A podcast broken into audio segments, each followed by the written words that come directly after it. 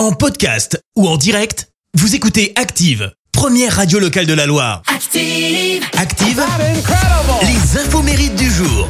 Soyez les bienvenus en ce lundi 25 avril. Nous fêtons les marques. Côté anniversaire, l'actrice américaine Renée Zellweger fête ses 53 ans. Elle s'est fait connaître du grand public au début des années 90 en incarnant la partenaire de Tom Cruise dans le film Jerry Maguire. Et puis les années 2000 la confirment comme une actrice reconnue grâce à son rôle de Bridget Jones.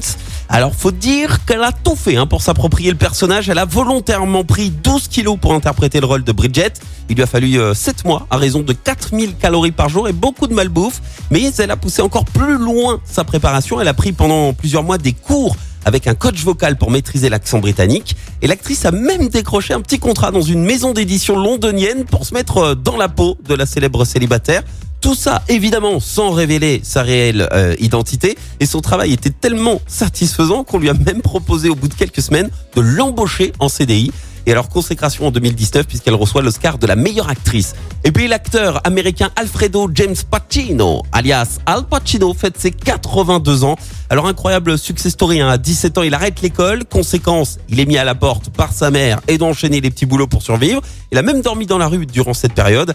Et à l'époque son rêve n'était pas de devenir acteur mais plutôt basketteur professionnel. Et à 20 ans il passe euh, trois jours en prison pour euh, possession d'armes, sauf que c'était un accessoire de scène, c'est pas une vraie.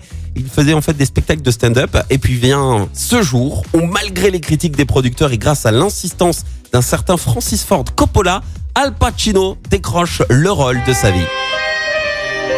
Il incarne Michael Corleone dans Le Parrain. Et alors, le saviez-vous? Le tournage du Parrain 3 a failli se faire sans lui puisque Monsieur Al Pacino a exigé la modique somme de 7 millions de dollars pour reprendre le rôle, sauf que Ford Coppola n'était pas du tout d'accord avec ce cachet. Il a alors menacé Al Pacino de commencer le film par l'enterrement pur et simple de Michael Corleone afin de se passer de lui. Au final, Pacino a cédé et il a accepté de tourner pour 5 millions, ce qui est quand même une belle somme. Hein. La citation du jour. Allez, voici la citation de ce lundi. J'ai choisi celle du poète et diplomate français Paul Claudel. Écoutez. Vous me trouvez idiot? C'est parce que je suis en train d'échanger des idées avec vous. Merci. Vous avez écouté Active Radio, la première radio locale de la Loire. Active.